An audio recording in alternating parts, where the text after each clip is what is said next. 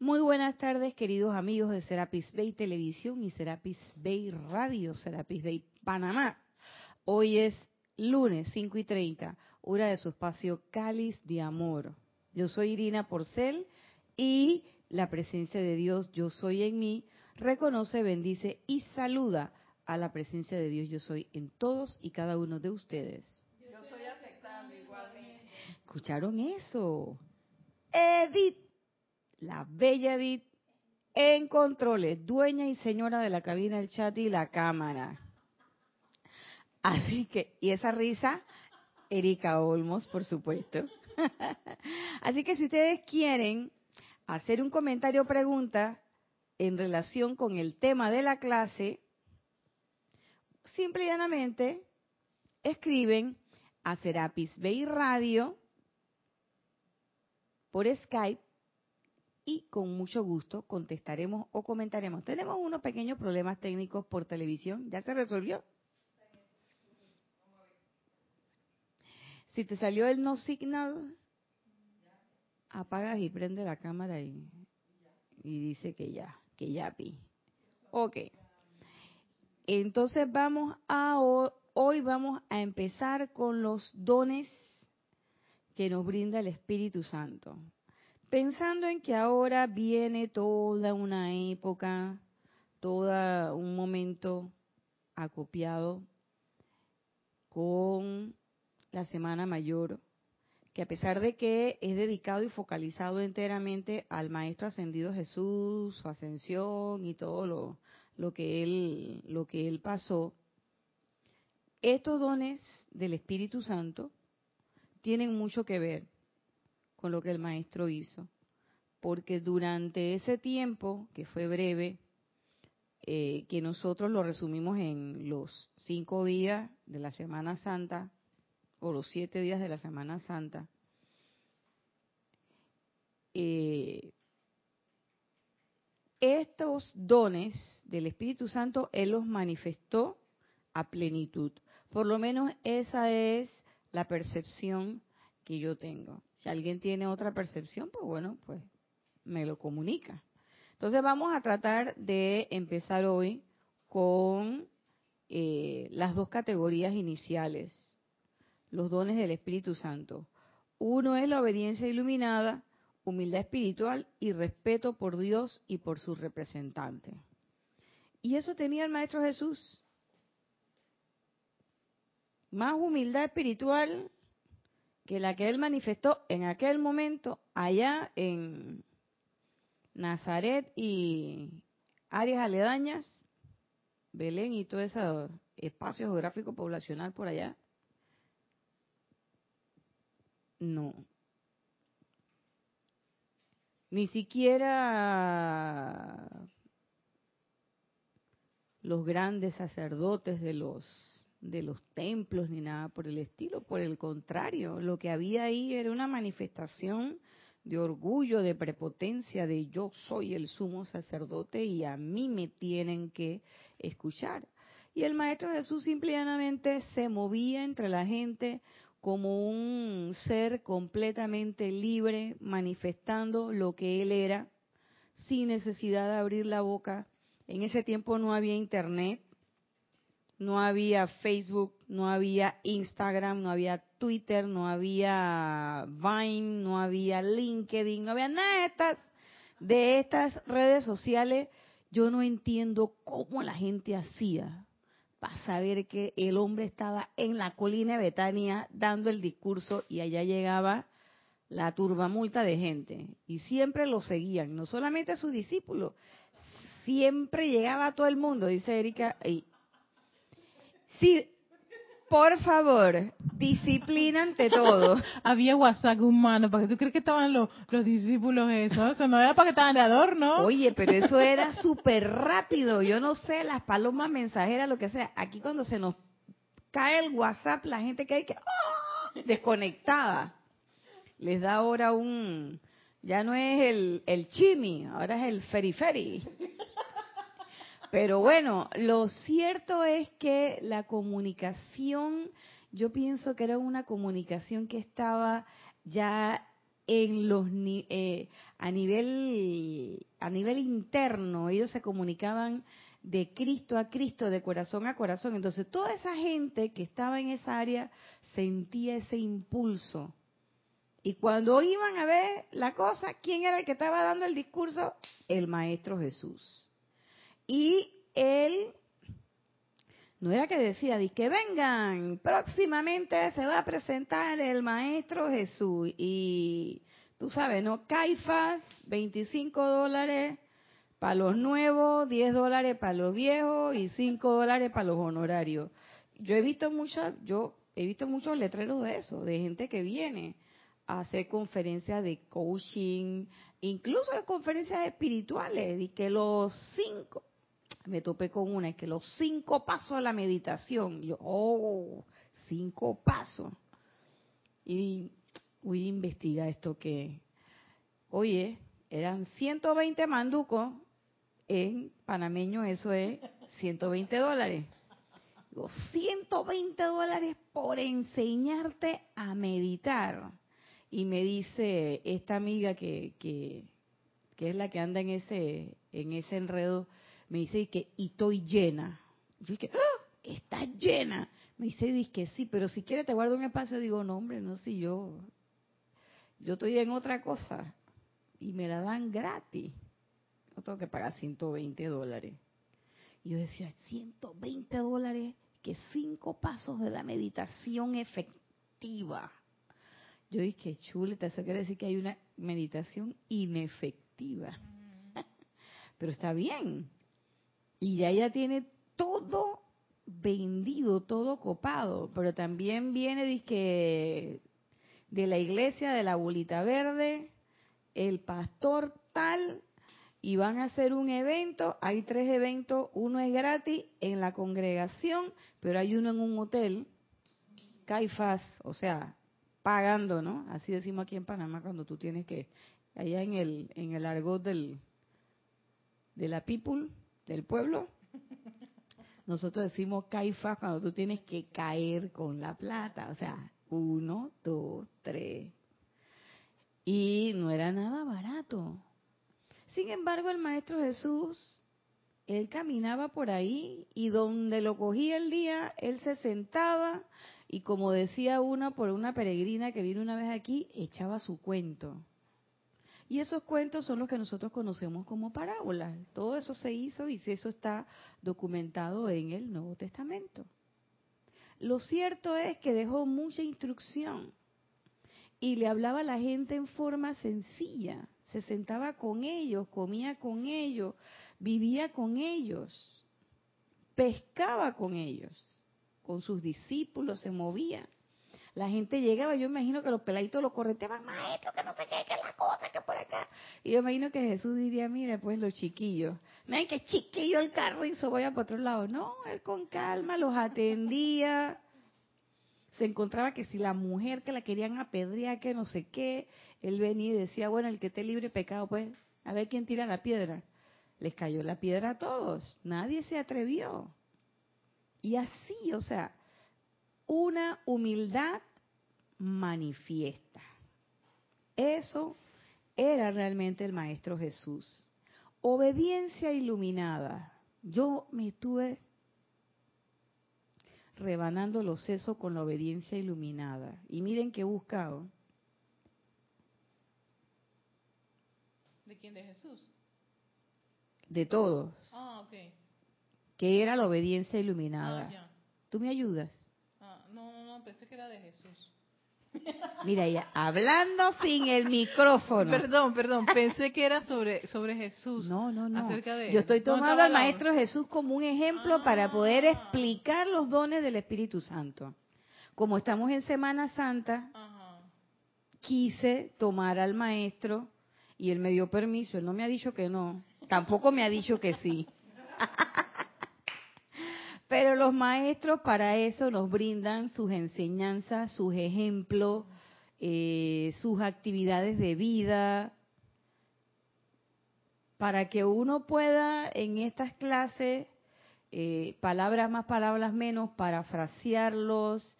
Y yo imagino que allá en los niveles internos dice, digo, pero mira esta, peladita, digo yo peladita, eh, eh, se mira esta chiquilla cómo habla. Chiquilla todavía la cosa.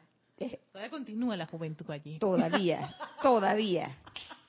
Chiquilla aún. Ah, Sí, yo me imagino que los maestros dicen, digo, mira estos panameños cómo hablan estos muchachos. Pero bueno, cada cual habla según el lugar donde está.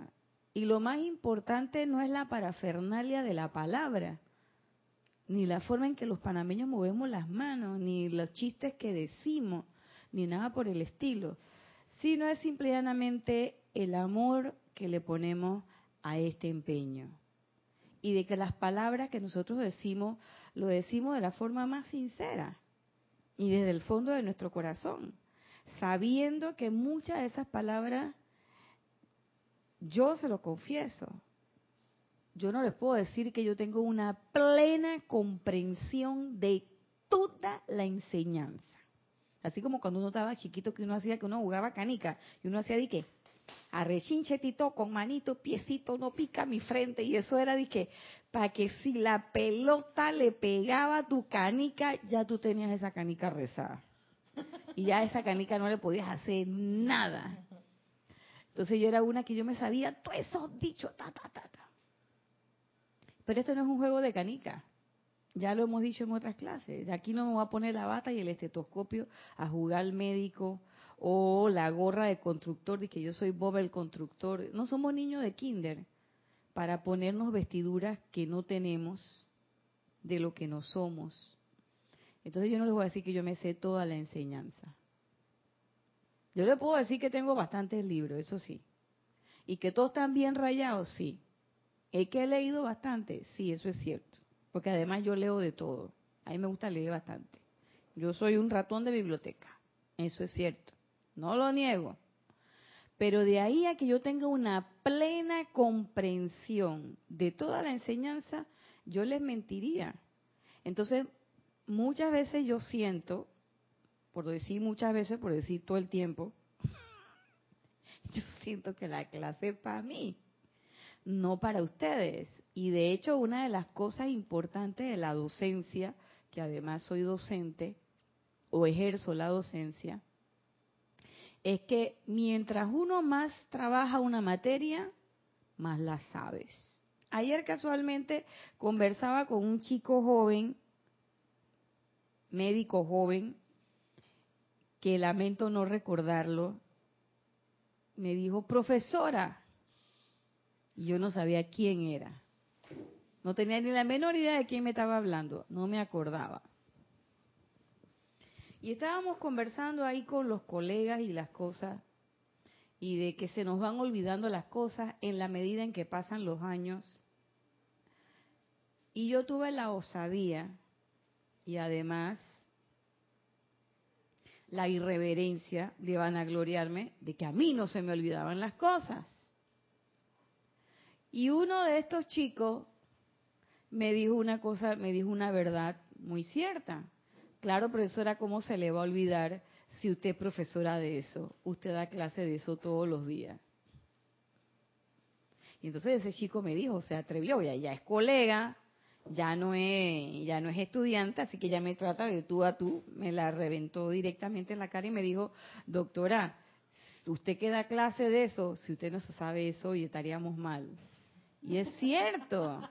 Mientras más tú das una clase sobre una cosa, yo doy clases de, varias materias, pero esta materia en especial, que es muy, compli muy complicada según ellos, fisiopatología y bioestadística, ellos dicen, claro que usted se sabe eso, si usted da tal tiempo, usted está dando clase de eso. Y yo decía, bueno, la verdad es que sí, y yo recuerdo, me puse a, recordar mis momentos de estudiante y decía, pero yo recuerdo cuando yo tenía dudas, muchas dudas.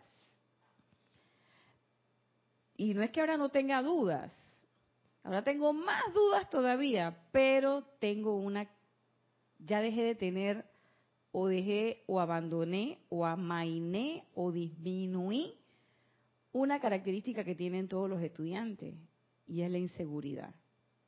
Y no es que yo no tenga inseguridad, no es que yo me sepa toda la materia, no, no me la sé, yo tengo muchas dudas y yo todos los días leo sobre diferentes temas y me sigo documentando, pero ya no tengo ese miedo a no saber, sino que cuando no me sé algo, yo busco y me lo y lo reviso. Y hay veces que los pelados me han preguntado, profesora, que no sé qué, el cociente de correlación de no sé qué. Y yo dije,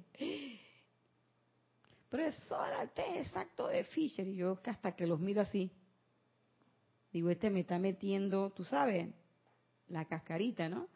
Y yo con mi tranquilidad le digo, ven acá, vamos a buscarlo, porque yo la verdad es que de memoria no me lo sé, yo no me sé fórmulas de memoria, eso no es memoria, eso es análisis.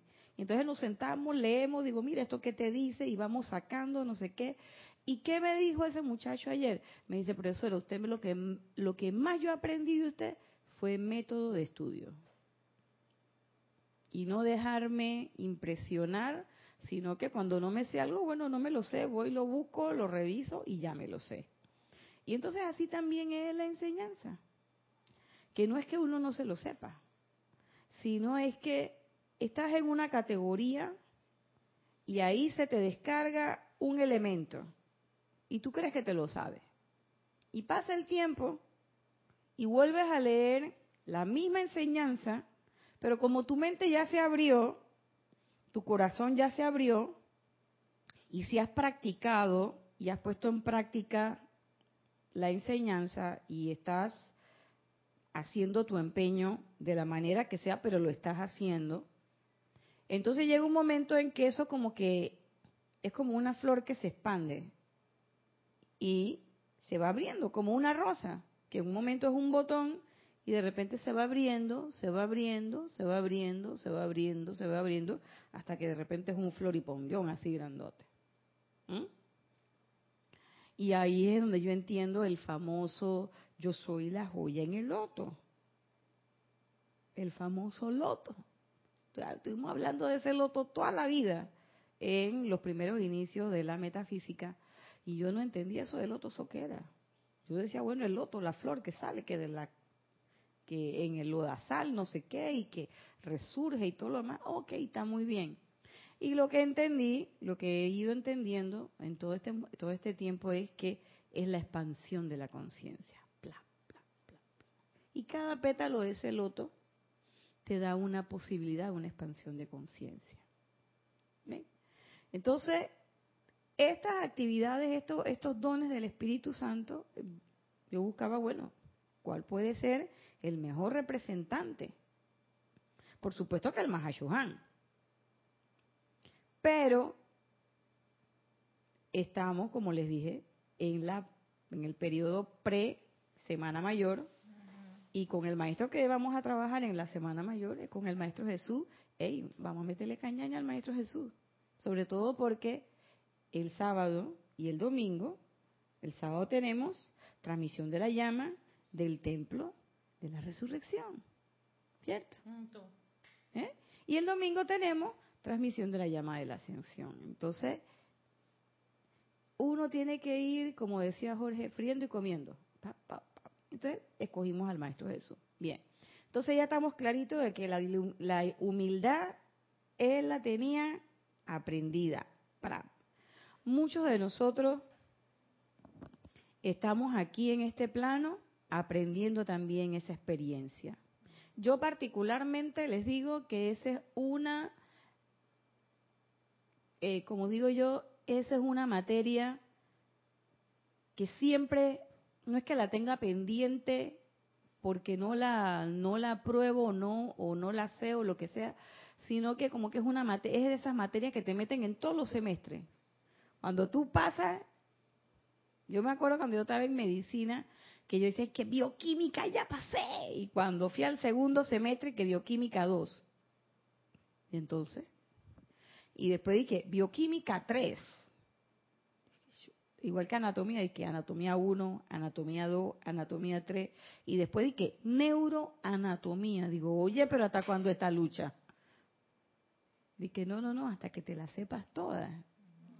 Y después entonces venían las materias de integración donde tú dabas toda la bioquímica, con toda la anatomía, con tú decías, Vicky, ¿cuándo se acaba esto? Y me parece estar escuchando a Jorge, nunca. Yo decía, Dios mío.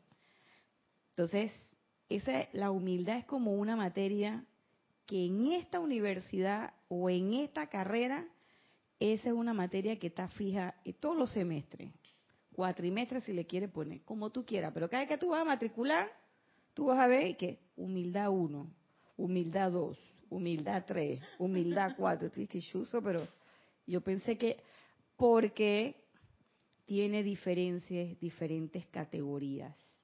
Y con la obediencia iluminada yo decía, bueno, la obediencia, yo decía al principio, dije, oye, la obediencia me la sé. Porque la obediencia está en las cinco vocales. Y eso lo hemos explicado más. No, un beso, yo me lo sé. Ay, pero el Mahachohan vino y la puso obediencia iluminada. Dale, ahí viene Edith. No, no, te, voy, te voy a cambiar la, el, el, la, la, materia. La materia. No es humildad 1, 2 y 3. Humildad 1 cuando entras. Pero humildad en familia, humildad en comunidad, humildad oh. laboral, en, en, cada una de las ramas que te Ya están, están viendo por qué, como, ¿cómo es que decía Jorge? Que están viendo por qué la tengo, en, la tengo en planilla. claro, porque uno va aprendiendo en todos esos elementos. Y yo caí en la cuenta que con la obediencia iluminada también pasa lo mismo. ¿Qué pasa? ¿Qué pasa? Que la obediencia va cambiando y nosotros vamos evolucionando desde una obediencia muy infantil de niño, de que yo quiero hacerte caso, papá, quiero hacerte caso, mamá, quiero hacerte caso, presencia yo soy hasta que llega un momento en que tú te quedas pensando y te dices, pero espérate, yo decía, quiero hacerte caso, presencia yo soy, pero la presencia yo soy allá. Y entonces, pero cuando la presencia yo soy, yo soy, ¿a quién le hago caso? ¿A qué, ¿Dónde está la obediencia? ¿Cómo dice? A ver, eh, micrófono, por favor querida mía? A yo. A yo. A yo, Pi. A yo misma. Entonces tú dices, ¿quién, aquí, ¿quién es la obediencia iluminada? Yo, Pi. Yo misma. ¿Por qué? Porque no es que la presencia yo soy te va a poner una lista. Y estas son las cosas que tú tienes que obedecer. Así quisiera yo que fuera la obediencia iluminada. Pero la obediencia iluminada implica, uno, que yo quiero, no es yo deseo, porque el deseo es como que, ay, yo deseo, ¿y qué puedo decir, Ana? Yo deseo una botella de malta en este momento.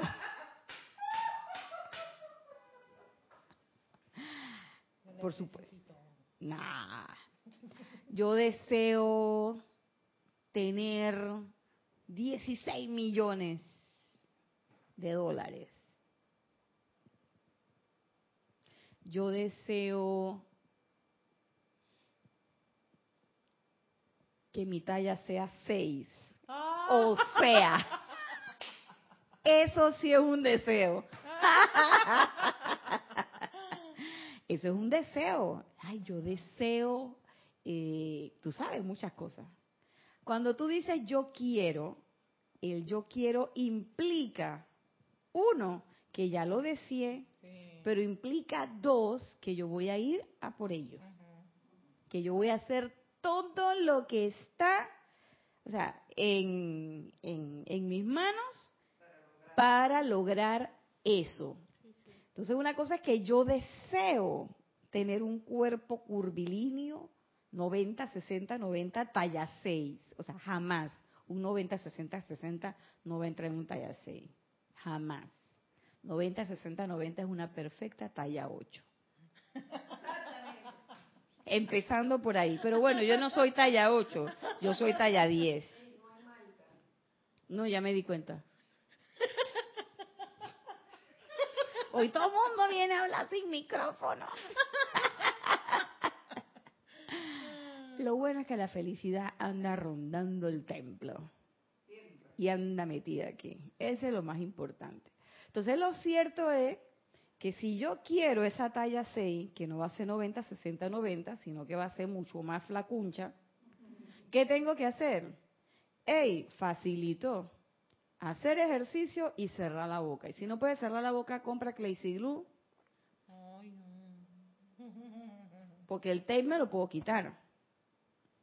Si no tengo fuerza de voluntad. Entonces, ¿Qué dije? Fuerza de voluntad. Entonces, el decir yo quiero quiere decir que ya yo he comprendido o entendido cualquiera de los dos de las dos categorías, estemos más un poquito más allá o un poquito más acá, pero ya yo entendí que eso que yo quiero no se va a dar por generación espontánea y que es menester hacer alguna actividad o tomar alguna decisión, acción para yo lograr eso. Y que nadie me lo va a dar. Yo lo debo obtener. ¿Mm? Entonces no hay una pastilla mágica que tú te tomes y que te moldee el cuerpo. No, no la hay. Como decir, voy a ponerle un ejemplo más claro. Yo deseo tener los ojos verdes. Perdóname, pero Saliste con los ojos de chocolate, Nadia. Entonces, ¿qué vas a hacer? Eso es un deseo. Decir, yo quiero tener los ojos verdes, nada más tengo tres opciones. Desencanto, quédate con tus ojos de chocolate. Un mínimo encanto, anda a ver y cómprate unos lentes de contacto verde. Pero eso conlleva una serie de incomodidades a la que tú vas a asumir voluntariamente. ¿Mm? O tres, bueno, tú eres médico, científica, investiga cómo cambia el color del iris. Ya dicen que hay una operación que hace eso. Entonces, ponte para eso. Entonces, cuando uno ve eso, uno dice, bueno, frente a esos deseos que uno tiene, que son deseos generalmente de la personalidad, esa personalidad está loca. Déjame con mis ojos de chocolate, más bien. O déjame con mis libritas de más. O déjame con esto, o déjame con lo otro. Porque uno se da cuenta que son deseos, realmente deseos fútiles, deseos tontos, infantiles, deseos vanos. Pero cuando uno dice, cuando uno estudia la enseñanza y uno dice, ¿sabes qué? Ya yo me cansé de ser la pelota de ping-pong. Ya me duele la cabeza. De cuando hacen clan, clan, clan, clan, porque a la cabecita que le están dando, para allá y para acá, para allá y para acá, es a la mía. Ya me cansé. Entonces, cuando uno dice ya me cansé, primer paso. Y luego uno dice, bueno, y me cansé, ¿y qué voy a hacer? Porque quedarme aquí parada no es una opción. ¿Qué voy a hacer? Entonces uno empieza a meditar, eh, a hacer aplicaciones, a invocar. Entonces ya uno no viene a las clases de que de vez en cuando y de cuando en vez, o en las Pascuas, o en el Pentecostés, sino que uno viene y escoge un instructor, viene todos los lunes, los martes, los miércoles, los jueves, los sábados, los domingos, el día que usted escoge y usted dice, bueno, y entonces ya uno además da un paso más allá y viene y agarra el libro y le dice al instructor, explícame esto que dice aquí.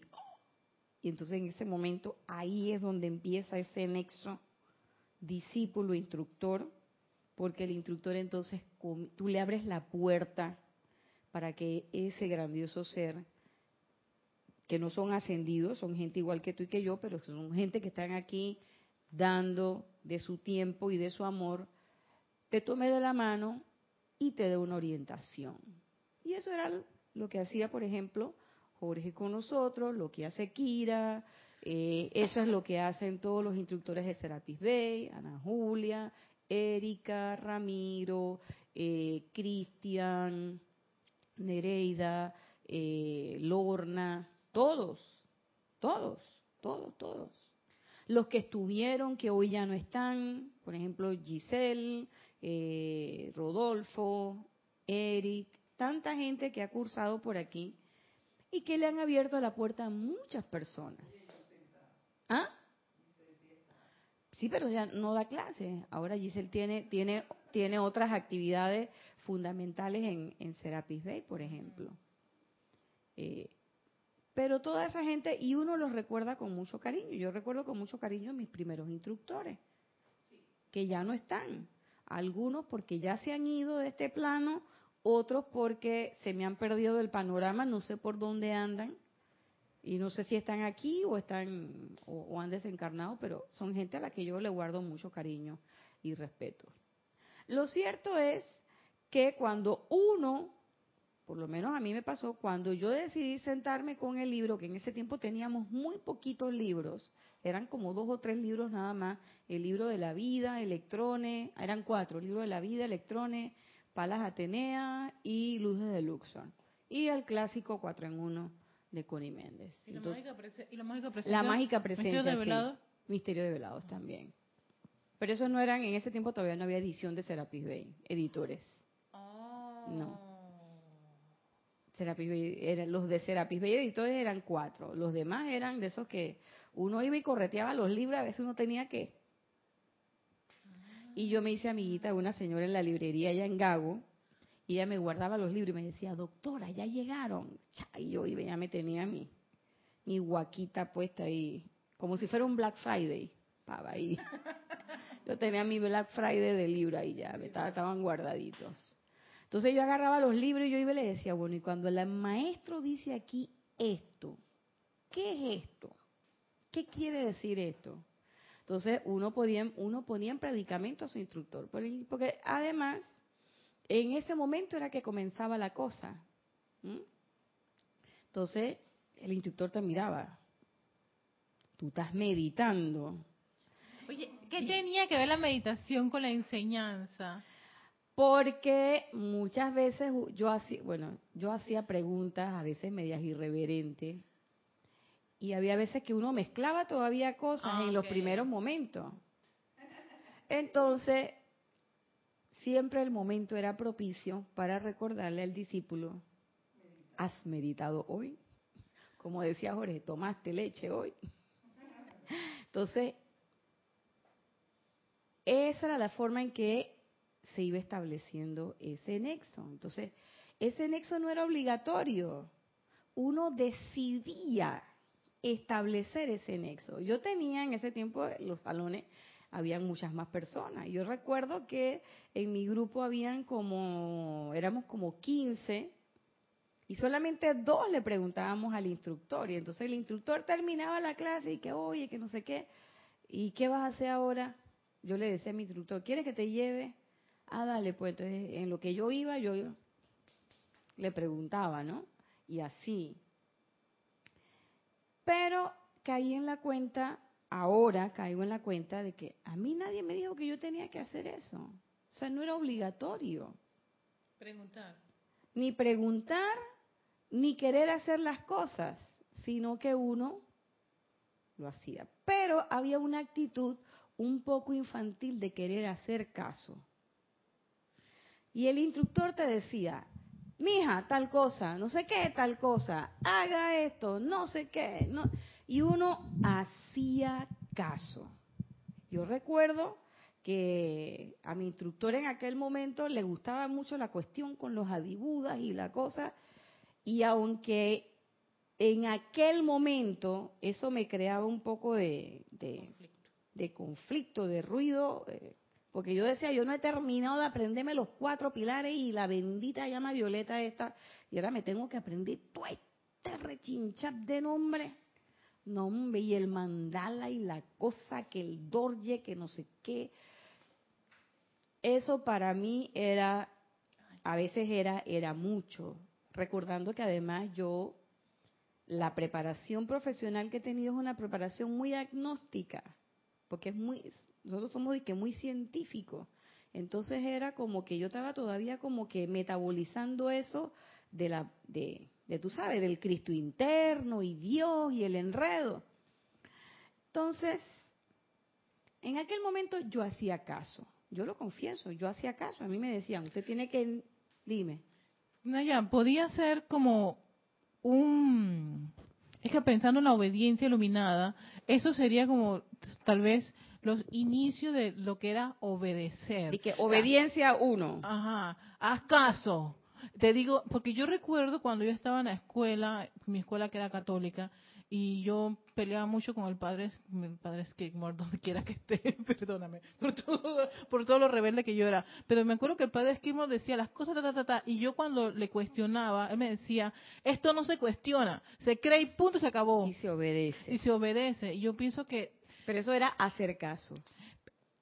Ah, ok, o sea, que eso no es una obediencia, o al menos, o sea, si Son yo, como quizás los primeros pininos. si, por ejemplo, si yo seguía lo que me decía en ese momento, ya sea la figura, por, por ejemplo, de autoridad, tu instructor, tu director, el padre, el maestro, te, te daba esta, esta directriz, y tú seguías esa directriz, estamos diciendo que estamos, estaba obedeciendo lo que me, me estaba Claro. presentando. Además, como parte de la naturaleza del ser humano, del, en este plano físico, hay a veces algunas personalidades, ya esto es un poco metiéndole a la, a la cosa psicológica que también la manejamos, producto del ejercicio profesional que tenemos, es que el ser humano siempre tiene una, un deseo. El ser humano siempre tiene un deseo de ser bueno. ¿Por qué, Naya? está en su naturaleza querer ser bueno. Él quiere, y eso viene desde la infancia, desde cómo fue, cómo fuimos criados. ¿Mm?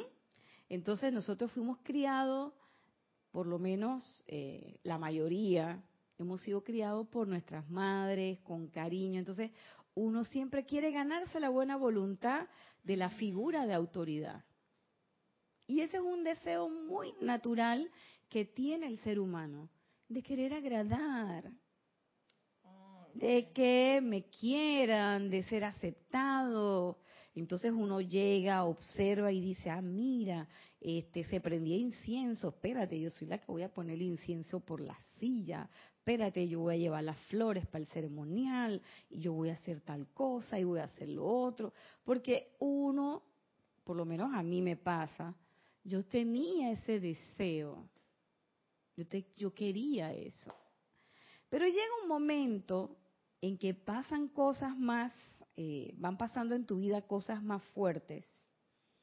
Y yo conversaba y discutía con mi instructor en aquel momento. Pero si yo estoy usando la llama violeta, ¿cómo es posible que estas cosas me pasen? Yo le decía, yo me porto bien. Nada más me piden que nada más me falta que me salgan alas. Yo no voy a fiesta, yo no tomo. Yo... Y en ese tiempo yo me hice completamente vegetariana. Y no probaba, no comía ni siquiera pollo. Porque yo quería, yo pensaba que esa era la vía de la purificación. Pero eso lo creaste tú, tú personalmente, no Claro, porque de lo- alguien te dije. no, de lo que yo entendí. Pero además, de la forma de agradar, Mm. yo hacía caso. Entonces te decía, el estudiante no se queja. Entonces yo empecé a dejar de quejarme. No me quejo. El estudiante no le contesta al instructor. Yo no le contestaba al instructor. Y se empezaron a crear otras otras reglas y cosas de las que ya hemos hablado, que después, posteriormente, pues nos dimos cuenta que esas reglas eran todas personalidad, cosas de la personalidad, porque los maestros de lo que te hablan son de esas cinco vocales.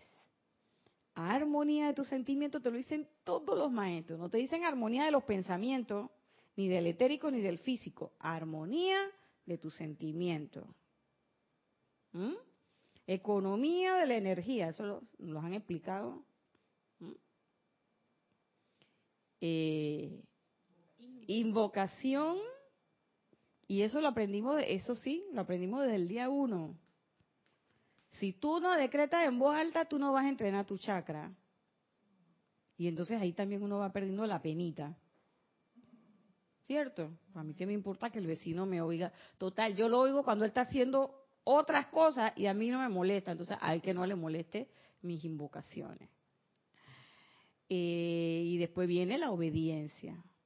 Y la ausencia de curiosidad que yo reconozco que a mí es la que más me, es la que más me cuesta. Eh, sí, el silencio la, y la ausencia, el silencio y la ausencia de curiosidad. Entonces, eso a mí es la que más me cuesta. El no ser curiosa. ¿Qué quieren que les diga?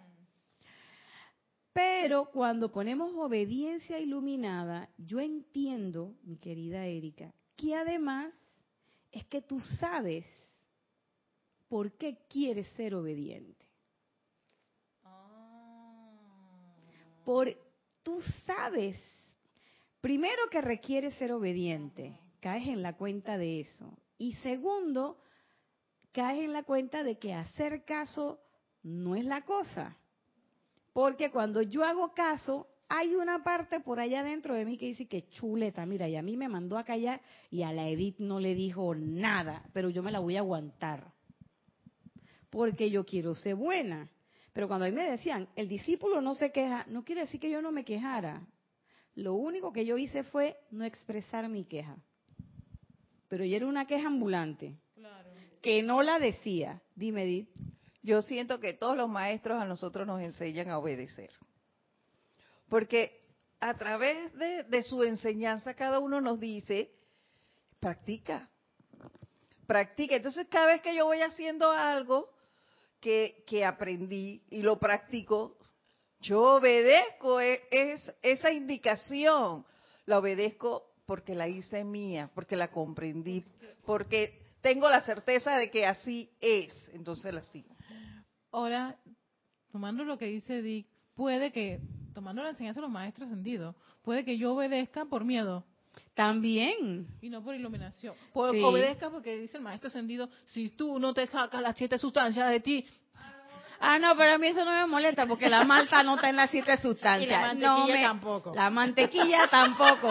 No, pero te, digo, por ejemplo, hay cosas que dicen los maestros y tal vez yo vaya a obedecer, no iluminadamente, sino por miedo. No, y además, y además te lleva algunas conductas alopáticas de que tú, y que delante a los hermanos, yo no tomo, yo no esto, yo no aquello, pero cuando llegas a tu casa y que chuleta, espérate, que me falta el traguito, la cervecita, el vinito. Eh, o que tú dices que a mí me pasó una vez, hace mucho tiempo, esta es una anécdota de hace muchos años. Yo tenía una gana de jamón serrano, como no tienes una idea antes, antes de volver, antes de, hacerme vegetariana, ¿no? De jamón serrano. Y estábamos comiendo ahí, está. habían venido unos hermanos de, de Venezuela, a mí me tocó atender a unos, y así tal. Y yo miraba el, el como no, yo miraba el, el menú y no me decidía y no me decidía y nada. Y esta persona me lo leyó el, de mayor jerarquía de, ese grupo. Era, vinieron varios grupos, vino una persona con sus discípulos y este discípulo, este, este instructor, discípulo del otro, vino con sus discípulos también. Y él dice, que, ay, ¿tú sabes qué? Yo sí quiero, mira, voy a pedir un file miñón. Yo dije, y él iba a pedir su filet miñón que estaba rodeado así del, del ¿cómo se llama? Del, eh, le ponen bacon. Y es después, después ya cuando se iba, ya después conversamos, yo no pedí lo que yo quería. Yo me yo pedí mi ensaladita. Y él se reía, él se reía y, y entonces estaban y yo yo lo que recuerdo es que yo me fui apagando, me fui apagando y de repente me callé, ellos eran los que hablaban y yo no sé qué, porque es que en mi cabeza estaba chuzo el jamón serrano que me lo perdí, loco. Y él después me dice, dice, oye, he pedido el cuestión para que te sintieras bien y pidiera, porque yo pensé que tú, dice, pero parece que me equivoqué. Y yo le dije, no, no te equivocaste. Eso era lo que yo quería. No lo disfruté, no lo disfruté para nada. Entonces ahí fueron una de las veces en que yo caí en la cuenta de que, ¿sabes qué? Este engranaje, aquí hay algo que no me...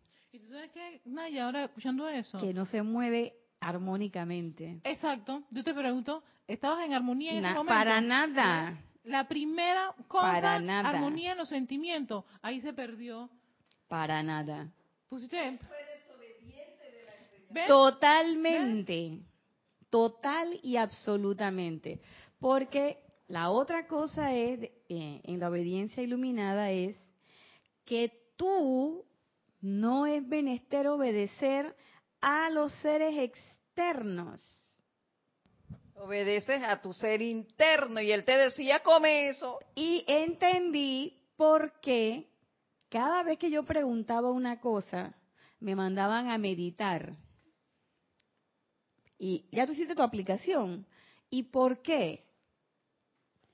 Porque era el momento para quietar mis cuerpos, para serenar mis sentimientos, mis pensamientos y para en algún momento poder tener algún mínimo contacto con la presencia. Porque el resto del día, si yo seguía pensando en el jamón serrano y seguía haciendo caso, esos cuerpos andaban cada uno por su lado y lo que menos había era armonía, lo que menos había era quietud y así no puedes obedecer. A ver, Kira. Así mismo es, Irina. Eh, Vamos a comer jamón serrano esta noche. mira, mira, es que así se forman las supersticiones acerca de la gente y de los instructores. Eh, uno si uno da una clase y da un ejemplo, como de hecho Jorge daba, daba un- el ejemplo del palito de la brocheta de carne, él decía, mira, eh, yo miraba la brocheta de carne, hacía mi decreto, magna presencia, yo soy, reemplaza este deseo de comer carne por tu perfección. Acto seguido me comía mi brocheta de carne, hasta que llegó un día que ya no me apetecía.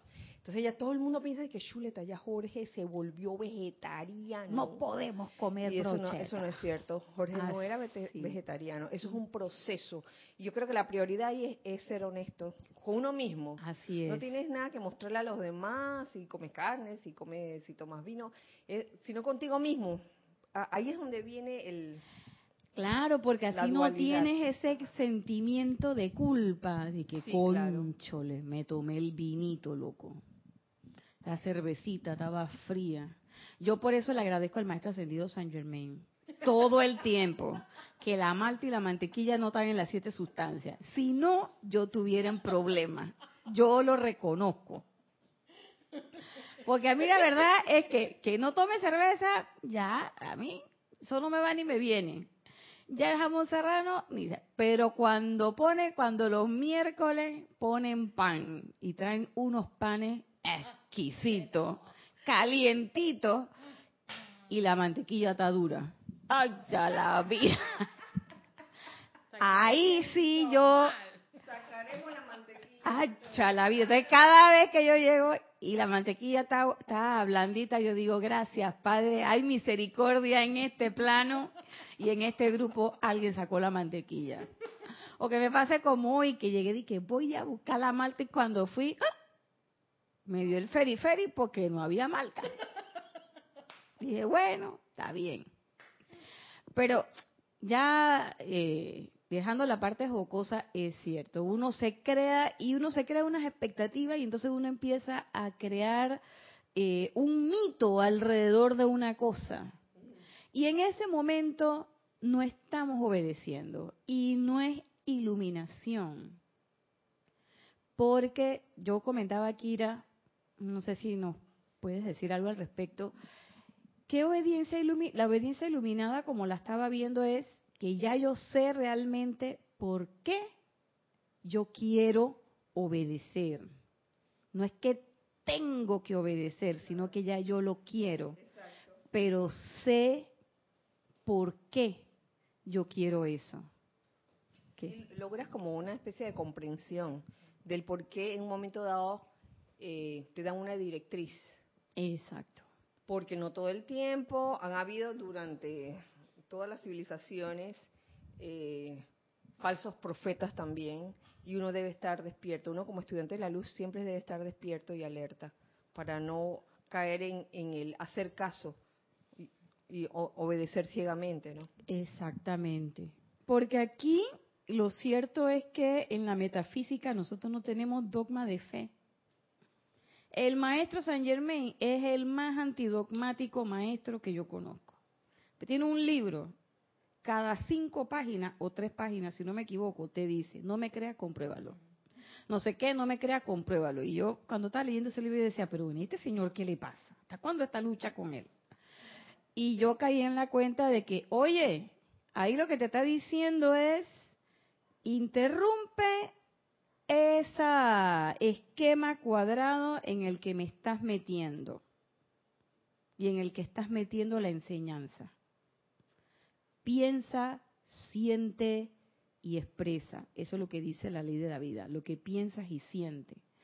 Pero aquella vez cuando yo no comía el jamón serrano, yo me callé y estaba triste ahí pensando que nadie se dé cuenta, que nadie se dé cuenta, que no sé qué. Y el instructor se había dado cuenta. Es más, él hasta misericordioso fue, porque me dijo, oye, pedí el filé miñón para que tú pidieras. Y yo le dije, no, te equivocaste. Te equivocaste.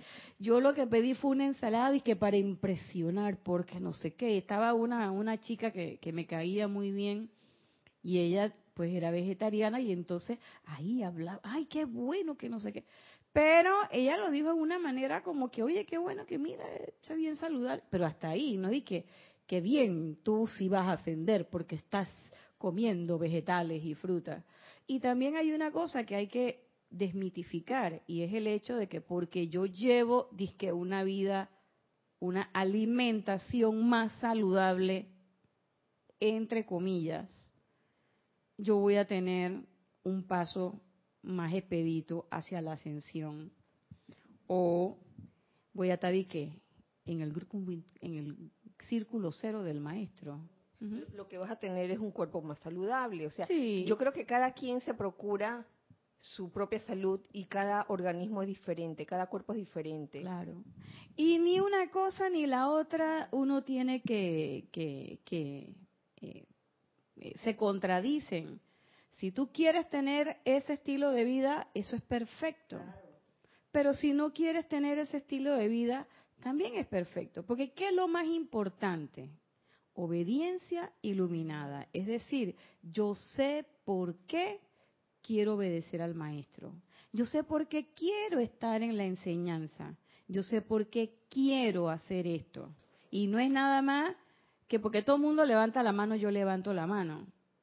A mí me gustó, por ejemplo, ya para terminar, que este año, cuando fuimos a hacer las, eh, las peticiones, las peticiones las hicimos de manera grupal